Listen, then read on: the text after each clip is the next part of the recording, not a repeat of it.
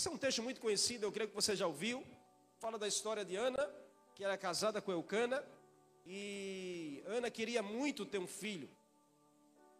E eu não quero falar aqui apenas para mulheres, eu quero falar para todos nós. Porque Ana representa uma pessoa. E o fato de uma mulher querer ter filho também pode atrelar a um homem que quer alcançar muito alguma coisa. Ou até ter um próprio filho também. Mas essa noite a gente pode aprender lições aqui a respeito de vencer dores da nossa vida. E principalmente para um tempo como esse, é muito importante isso, para que a gente possa permanecer firmes no Senhor até a volta de Jesus. Existe uma diferença enorme, queridos, entre acreditar em Deus e confiar em Deus. A maioria das pessoas não tem problema em acreditar que Deus existe. Até usa a expressão: existe uma força maior, existe uma energia do universo. Mas sempre no final da história, elas vão acreditar que existe um Deus que fez todas as coisas, que sustenta todas as coisas. Até o próprio ateu, na hora do seu aperto, ele vai clamar: Deus me ajuda, ou ai meu Deus. Então, de alguma forma, muitos acreditam na existência de Deus, mas nem todos confiam no que Deus pode fazer. E o nosso desafio não é só acreditar em Deus, mas é muito mais confiar em Deus. E isso pode ser muito atrelado a experiências negativas do passado. Pessoas deixam de confiar em Deus porque perderam algo na sua vida, perderam uma pessoa querida, perderam uma, uma oportunidade e acham que Deus não ama, Deus não gosta. E aí a confiança em Deus começa a ser comprometida. Queridos, confiança não é sentimento, confiança é segurança. Confiança tem a ver com constância. Por quê? Porque quanto mais constância com uma pessoa, mais confiança você terá a essa pessoa. A constância gera confiança. Com Deus é igual. Ninguém confia em Deus sem ter constância dia a dia com Ele, sem buscar a Deus, sem ler a Sua palavra. E para vencer dores, e com isso sermos vencedores, vamos precisar tratar nossa confiança em Deus. Talvez essa seja a razão de pessoas viverem adoecidas na alma, viverem feridas na alma. Talvez essa seja a razão de pessoas viverem deprimidas, desgostosas da vida, porque não confiam mais em Deus. A confiança está no lugar errado. Quantos não confiam mais no salário do que no Deus que manda o salário? Quantos não confiam mais em uma pessoa do que do Deus que sustenta essa pessoa? Quantos não confiam mais em um lugar que a pessoa está do que no Deus que mantém esse lugar de pé. Então, quer um conselho? Trate a sua confiança em Deus para esse tempo. Aperfeiçoe sua confiança em Deus, principalmente nesse tempo. Porque confiar em salário, confiar em pessoas, confiar em lugares pode dar errado, mas confiar em Deus sempre dará certo na minha e na sua vida. Essa história que nós lemos, aqui, 1 Samuel, retrata bem o caminho de uma pessoa que decidiu confiar em Deus e vencer suas dores. Ana estava vivendo uma fase ruim, e fases ruins precisam ser superadas na minha e na sua vida. Fases ruins todos nós vivemos. Mas a gente precisa passar por uma fase ruim, não estacionar em uma fase ruim. Viver uma experiência de dor é uma coisa, mas viver uma vida de dor é outra coisa. Você não nasceu para viver sofrendo, meu irmão. Minha irmã, você não nasceu para sofrer. Você está me entendendo? Amém? O mundo talvez gera sofrimento em mim e em você. As experiências que a gente se envolve nesse mundo, com algumas amizades, com alguns lugares que a gente faz, talvez nos faz sofrer. Mas nós não nascemos para isso. Você nasceu para ser um vencedor, não para ser um sofredor. Você está me entendendo? Amém? Então não descarte o projeto de Deus, porque alguém feriu você. Não abandone os planos de Deus porque alguém te fez mal. Descubra o caminho do seu crescimento. Descubra o caminho que vai te fortalecer. Sabe, com essa história aqui a gente aprende algumas lições. Ana se tornou a mãe do maior profeta do Antigo Testamento, Samuel. Ela não sabia, mas estava para gerar algo grande que mudaria não só a sua vida, mas a vida de muitas pessoas. Quantos de nós não faz ideia, mas Deus quer gerar em nós algo grande. Deus quer gerar a partir de nós algo grande, não só para mudar a nossa vida, mas para mudar também a vida daqueles que nos rodeiam, da nossa casa, da nossa família. Assim como Deus gerou Samuel a partir de Ana, Deus também quer gerar algo grande a partir de mim, de você. Mas às vezes a gente aborta isso por simplesmente não confiar naquilo que Deus está fazendo. Então você não sabe, assim como eu também, mas Deus tem planos ao meio e ao seu respeito. Amém? Amém? Você está comigo aqui? O que, que diz aí no verso 5 da sua Bíblia? Primeiro verso que a gente leu, o texto diz: O Senhor deixou Ana estéreo. Está aí na sua Bíblia não? Verso 5 está dizendo que o Senhor deixou Ana estéreo. Então foi um plano de Deus para a vida daquela mulher. Preste atenção no que eu vou te dizer que eu quero que a gente aprenda aqui algumas verdades. E a primeira das verdades que a gente aprende aqui nesse texto para a gente vencer dores na nossa vida é que quando é Deus que faz, tem algo maior por trás. Quando é Deus que faz, tem algo maior por trás. A Bíblia diz que foi Deus que deixou o ano estéreo. Vai entender isso. Aos olhos humanos a gente não entende o trabalhar de Deus. A gente questiona, a gente reclama, a gente não aceita, a gente birra, a gente bate o pé, a gente deixa de ir, a gente deixa até de orar por não aceitar os planos de Deus na nossa vida. Mas aqui fica muito claro para mim e para você que quando é Deus que está fazendo, tem algo muito grande por trás. Você e eu não estamos entendendo, mas Deus está fazendo. O que, que a gente precisa? Confiar. É Deus que está fazendo. Algumas vezes, irmãos, para curar, Deus vai precisar machucar. Algumas vezes, para transformar, Deus vai precisar machucar um pouco antes. Mas Deus é bom, pastor. É, é por isso mesmo. É por Ele ser tão bom que Ele quer aperfeiçoar você. E tem pessoas que, para serem aperfeiçoadas, primeiro precisam ser machucadas. Aprenda essa lição com o próprio Deus. Irmão. Sabe, para arrancar alguma coisa de nós, Deus vai ter que nos ferir primeiro. O preço da minha e da sua cura foi a ferida causada em Jesus. Está lá Isaías 59. Por suas feridas nós somos sarados. Tem hora, querido, que o momento está nos ferindo. Tem circunstâncias que nós estamos sendo machucados. Tem situações que vêm para gerar dor em nós. Talvez você esteja vivendo alguma coisa assim difícil na fase da sua vida.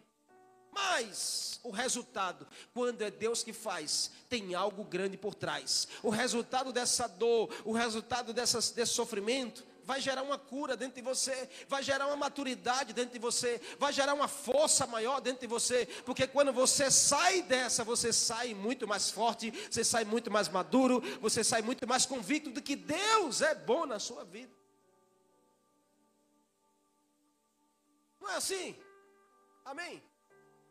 Para um médico arrancar um câncer dentro de uma pessoa, o que é que ele tem que fazer antes? Ele vai ter que ferir antes, ele vai ter que rasgar a carne e até onde está o problema, para depois arrancar o problema, para que você seja curado. Deus faz assim na minha e na sua vida. Deus faz assim em algumas áreas da nossa vida, em alguns momentos da nossa vida. Para consertar um osso quebrado dentro de uma pessoa, o que, que tem que fazer? Tem que ferir antes. Ele vai ter que abrir a carne para consertar o que está quebrado, para depois você ser curado. Só que o que a gente quer que Deus faça sem a gente sentir dor, não vai acontecer, irmãos, porque Deus às vezes vai deixar você sentir dor, porque Ele está tratando com você, machucando você, ferindo você, para curar você. Agora a gente precisa ter esse entendimento. Que, que nos faz entender? É a confiança. É confiar em Deus acima de tudo. Aprenda a esperar o tempo certo de Deus. E eu sei que esperar é um problema para nós, seres humanos.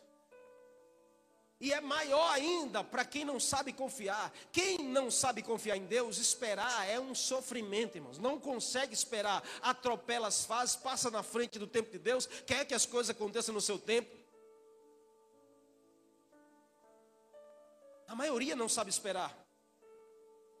O tempo de espera enfraquece para aqueles que não confiam em Deus.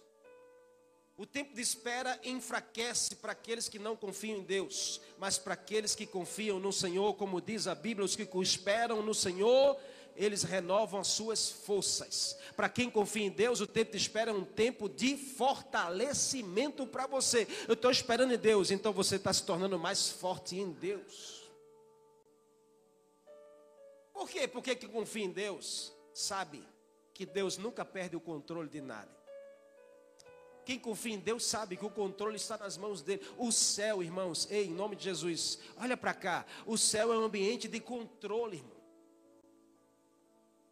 O descontrole está aqui na terra. A ansiedade está aqui na terra, a agitação está aqui na terra, mas nada disso tem no céu. O céu é um ambiente de controle, o céu é um ambiente de governo. No, os anjos lá, irmãos, não estão ansiosos, não estão batendo para lá e para cá, não estão agitados, preocupados, não. O ambiente do céu é um ambiente de controle, porque está sentado no trono aquele que controla todas as coisas. Não tem anjo agitado no céu, não, irmão, ansioso, preocupado. Ai, meu Deus, que será? Não, irmãos. Isso a gente vive aqui na terra.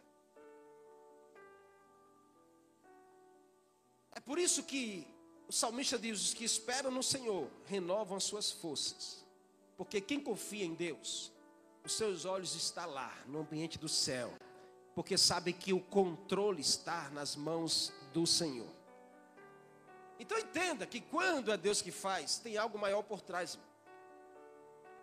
Você pode não estar vendo, mas se você ficar confiando, logo Deus vai gerar o que é preciso. Ana, a Bíblia diz que ela queria muito ter um filho. E esperava por isso. Mas Deus a tinha feito estéreo. Por quê? Porque Deus queria tratar com Ana. E Deus estava tratando com Ana porque vinha algo grande por trás. Vinha o maior dos profetas do Antigo Testamento, vinha Samuel. Irmão. Mas Ana precisava entender que esse momento de dor iria gerar cura para ela. Então entenda em nome de Jesus que se tem algum momento difícil na sua vida, se você está enfrentando alguma circunstância que às vezes você não está nem entendendo, coloca a tua confiança em Deus, passa a crer nele, porque tem algo grande vindo aí por trás, que logo você vai ver, logo Deus vai revelar, logo Deus vai mostrar para. Amém? Você confia no Deus? O texto segue dizendo que, no verso 6, mas sua rival, que era Penina, a procurava muito a fim de aborrecer a Ana. Preste atenção, porque Deus faz Ana estéreo, mas o diabo coloca alguém no meio do caminho para embaraçar a mente. Deus nos permite viver algumas circunstâncias difíceis, mas o diabo levanta pessoas para embaraçar a nossa mente na nossa confiança em Deus. Então, diga assim: rivalidade não é de Deus, irmão. Diz essa pessoa que está ao seu lado assim: a rivalidade não é de Deus. É duro, irmãos, quando você vive uma fase difícil.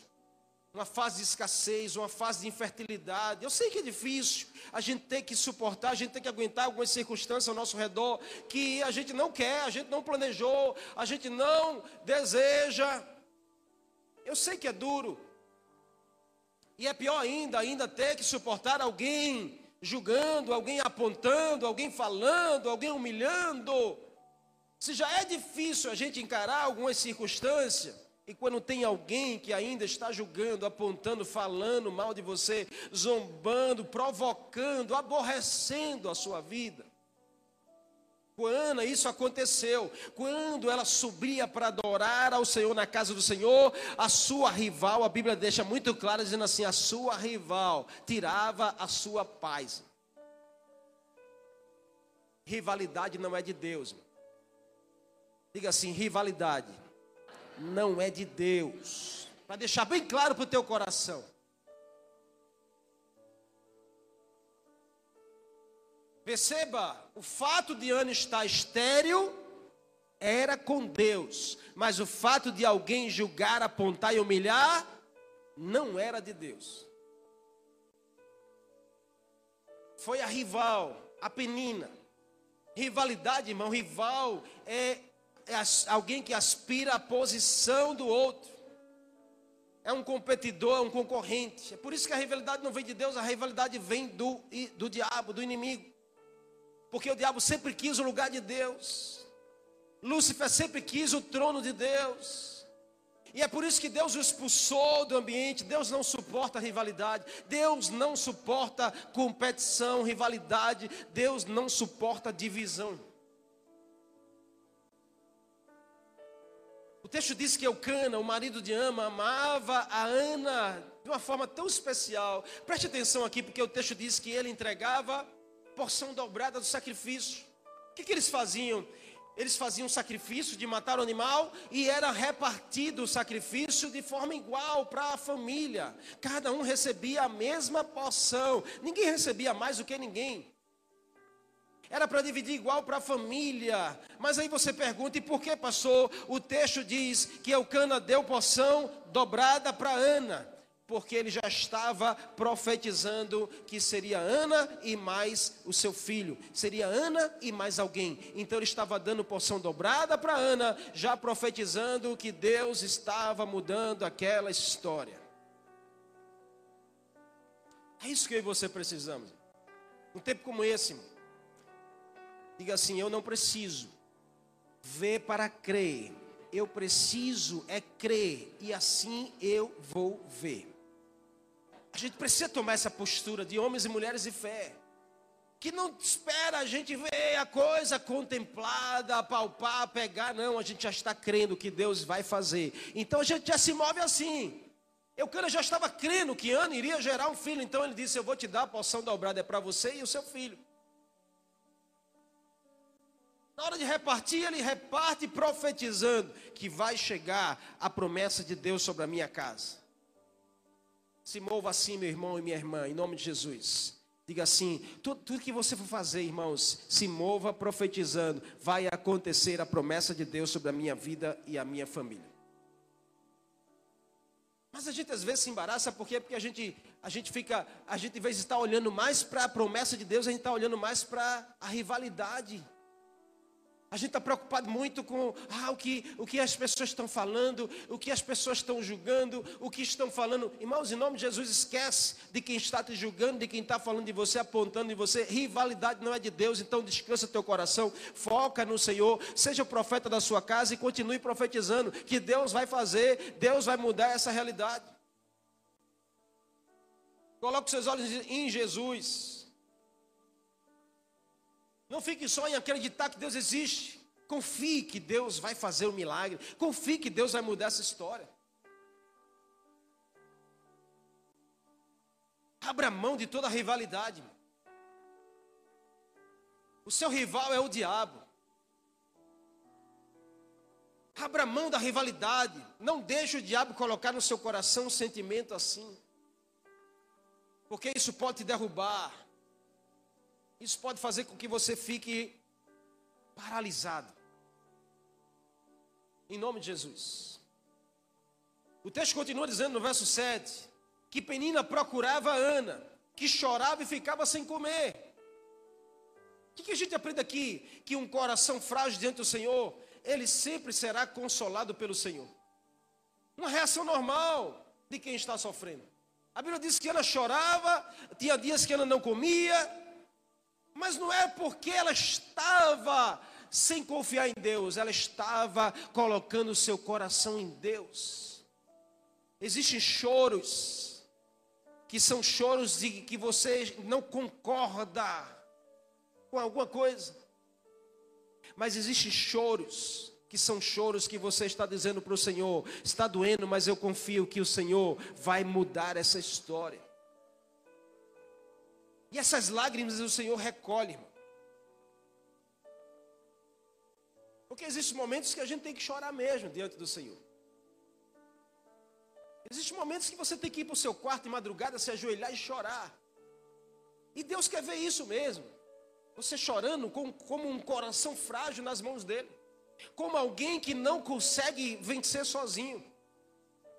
E é esse tipo de choro, e é esse tipo de consagração que às vezes você fica até sem comer, é que você consegue mover o coração de Deus é que você consegue atrair o favor de Deus sobre a sua vida e a sua casa. Nós precisamos continuar sensíveis diante do Senhor, porque senão, se a gente ficar duro demais, seco demais, a gente já não chora mais, a gente já não procura mais o Senhor, a gente já não jejua mais, a gente já não se consagra mais, porque a gente acha que as coisas acontecem de forma mecânica. Não, está na hora de você começar a chorar pela sua família, está na hora de você começar a chorar pelo seu ministério, está na hora de você começar a chorar pelo projeto que você está apresentando diante do Senhor. E tem coisas que precisam, irmãos, de uma consagração mesmo. Lembra que Jesus falou isso para os discípulos? Tem casta de demônio que só sai com jejum e oração, irmão. Tem realidades na minha e na sua vida que só vai mudar com jejum e oração, irmão.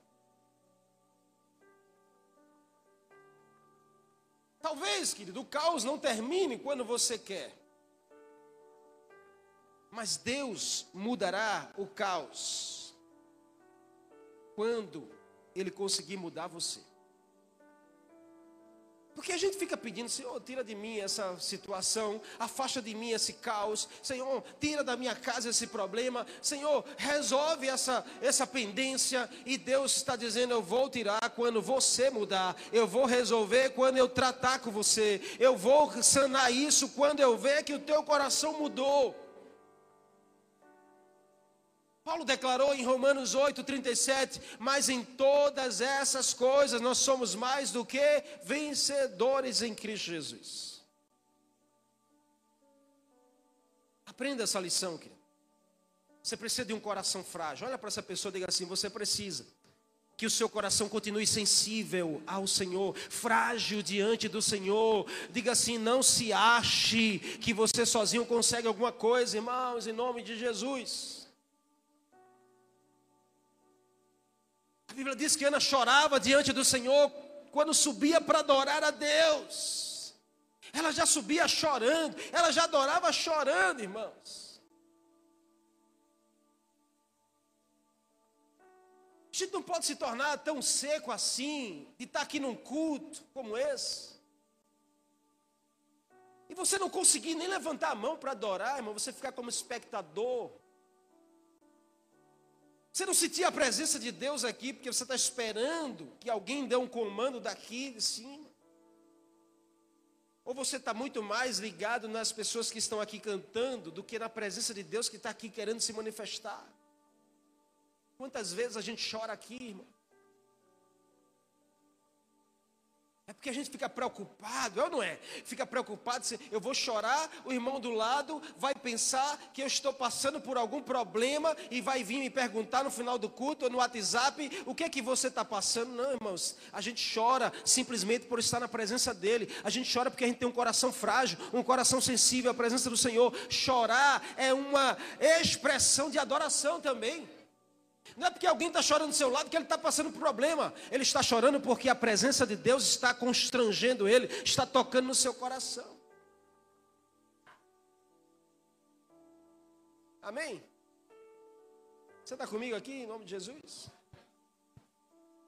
Ana chorava diante do Senhor, irmãos.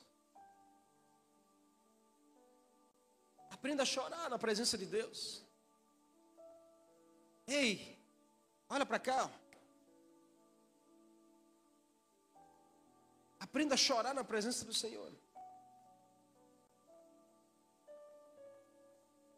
Se ajoelhe no seu quarto.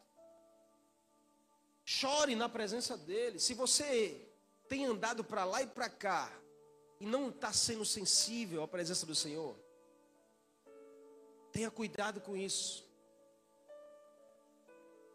O Senhor não quer religiosos.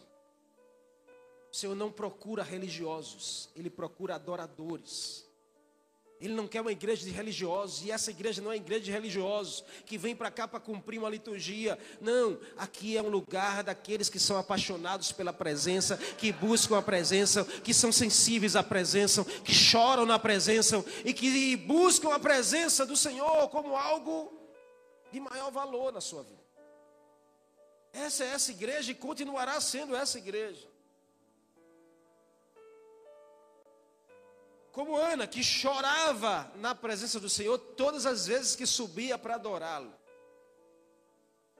Deus ama esses. O Senhor ama esses que têm um coração humilde.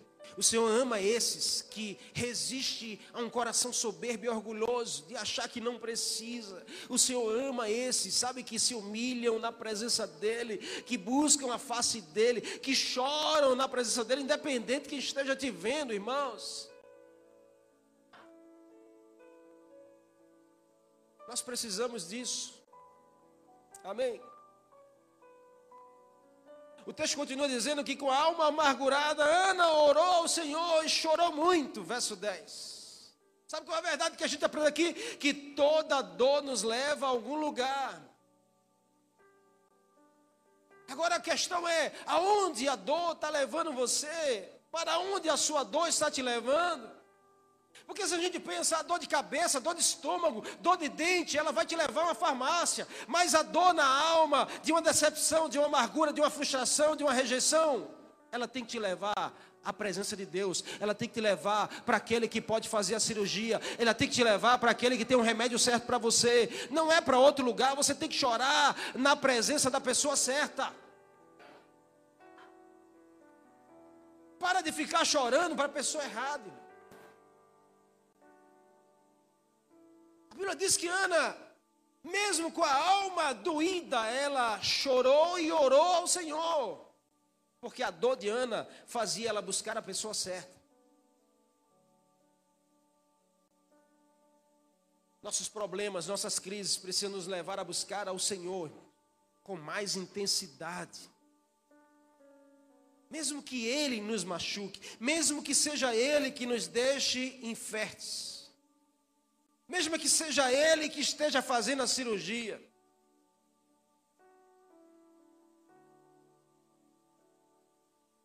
Mesmo que você não esteja gostando, aprenda a confiar em Deus.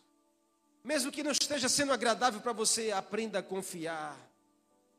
Você precisa dizer: Eu confio que esse momento amargo um dia vai passar e nascerá algo doce, nascerá algo lindo porque existe um fluir de Deus mesmo nos momentos difíceis da minha e da sua vida. Esse é o tempo de maior confiança. Esse é o tempo de aqueles que confiam no Senhor renovarão as suas forças. Tem muita gente fraco andando por aí, para lá e para cá, fraco na fé.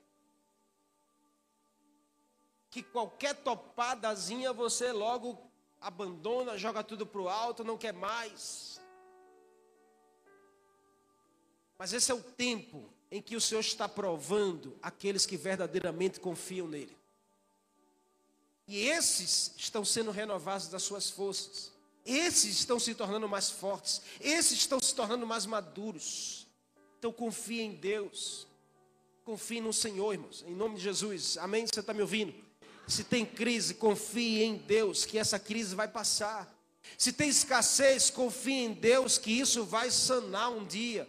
Se tem problema na sua casa, confie em Deus que isso vai ter um ponto final.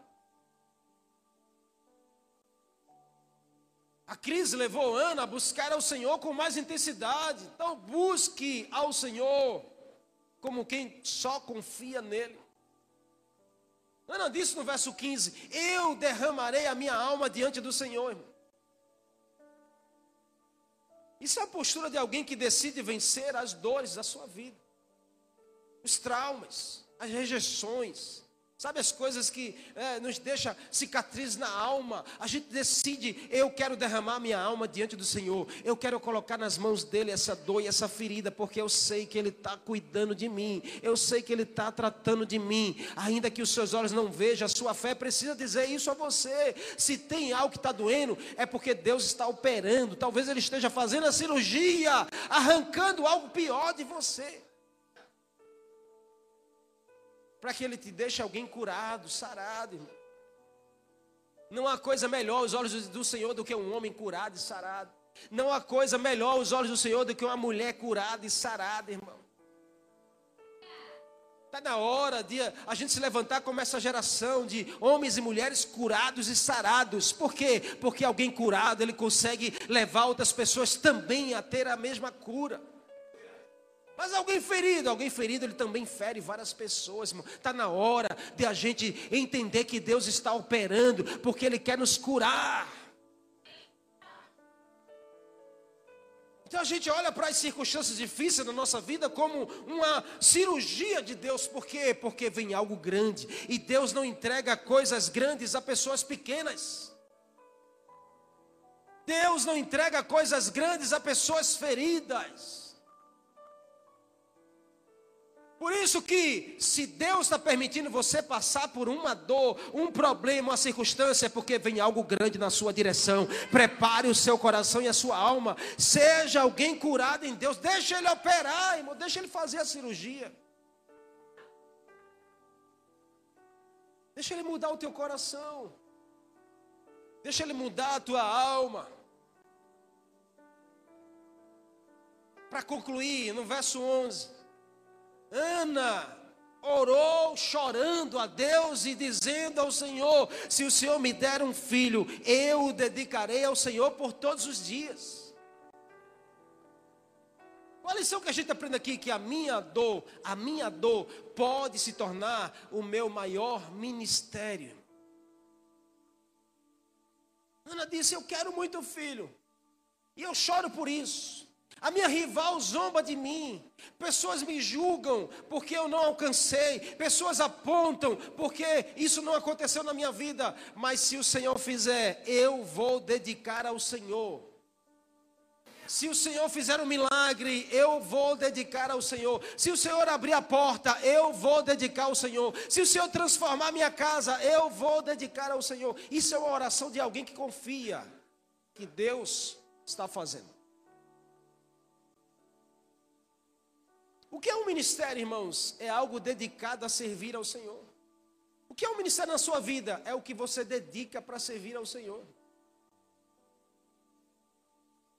A pior dor de Ana era não poder gerar um filho. Era uma frustração pessoal. Quantas pessoas não vivem uma frustração pessoal na vida?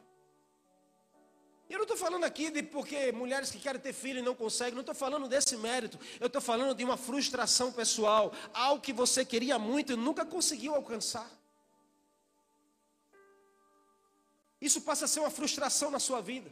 Ana vivia uma pessoa frustrada porque ela queria muito ter algo e Deus não estava permitindo acontecer. Então preste atenção, porque a sua maior dor hoje pode ser o seu maior ministério amanhã.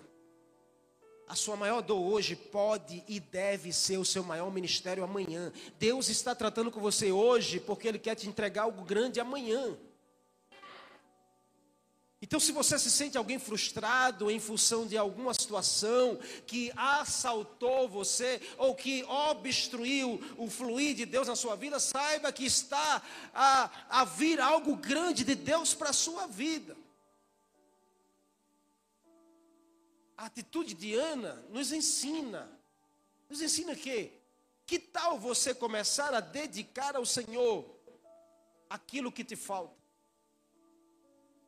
Que tal a sua oração começar a mudar? de vez de você só pedir, Deus me dá isso, me dá isso, você começar a dizer, Senhor, eu te dedico isso que me falta. Isso que eu ainda não tenho, eu dedico ao Senhor. Isso que eu creio que o Senhor ainda vai me dar, eu já dedico ao Senhor. Decida pensar como um vencedor. Decida mudar a sua mente. A dor que você sente aí, talvez, ou o trauma, ou a frustração, precisa ser usada para fazer você romper, para você, fazer você avançar. Deus pode permitir que até peninas apareçam na sua vida para te impulsionar. Porque a forma que você enxerga as peninas que cruzam a sua vida é o que vai mudar a sua oração diante de Deus. Então transforme a energia na direção de Deus. Em vez de você ficar revoltadinho, frustradinho ou chateadinho, comece a pegar essa energia e colocar diante do Senhor, como alguém que confia em Deus.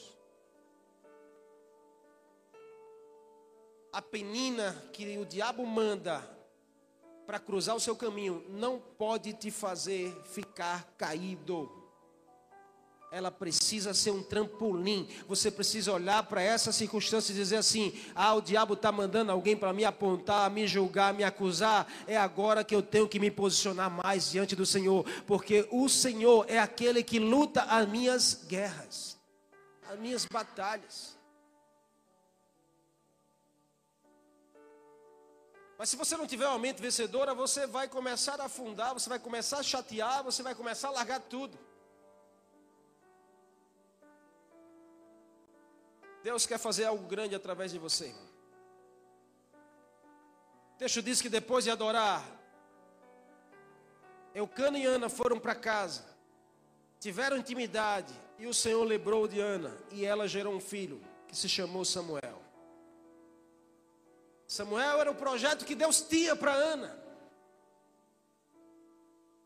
Mas Ana nem sabia disso. Mas Deus já tinha planejado. Você nem sabe, mas Deus já tem planejado na sua direção. Apenas confie que de você vai nascer algo grande. Apenas confie que Deus vai gerar algo grande através de você, que vai tocar não só em você, mas também na sua geração.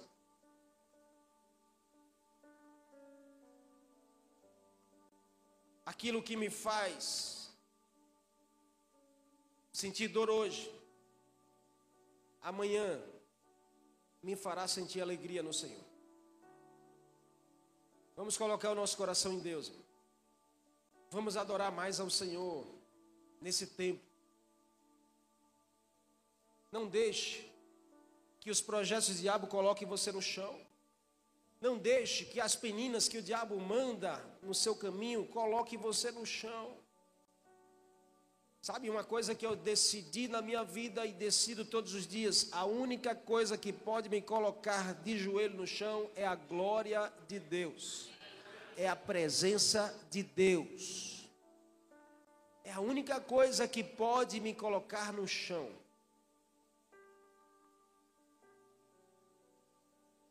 Decida hoje ser um vencedor, alguém que decide vencer as dores e não ser vencido por ela. Amém? Olha para essa pessoa, diga assim: Deus quer fazer de você um instrumento nas mãos dele. Diga assim, mas ele vai precisar polir esse instrumento tratar esse instrumento, forjar esse instrumento, preparar esse instrumento. Aí diga assim: vai doer, mas o projeto é grande. Diga, vai doer, mas a causa é grande. Diga, vai doer, mas o ministério é grande. Diga, vai doer, mas o que vem por trás é algo grande. Em nome de Jesus. Não deixe que o diabo coloque você no chão. Não deixe que o diabo coloque você como alguém frustrado, arrasado, e você permaneça ali. O Senhor te chama para você se reerguer, para você se levantar como alguém vencedor, como alguém que confia em Deus, como alguém que sabe que Deus quer te usar como instrumento nessa geração.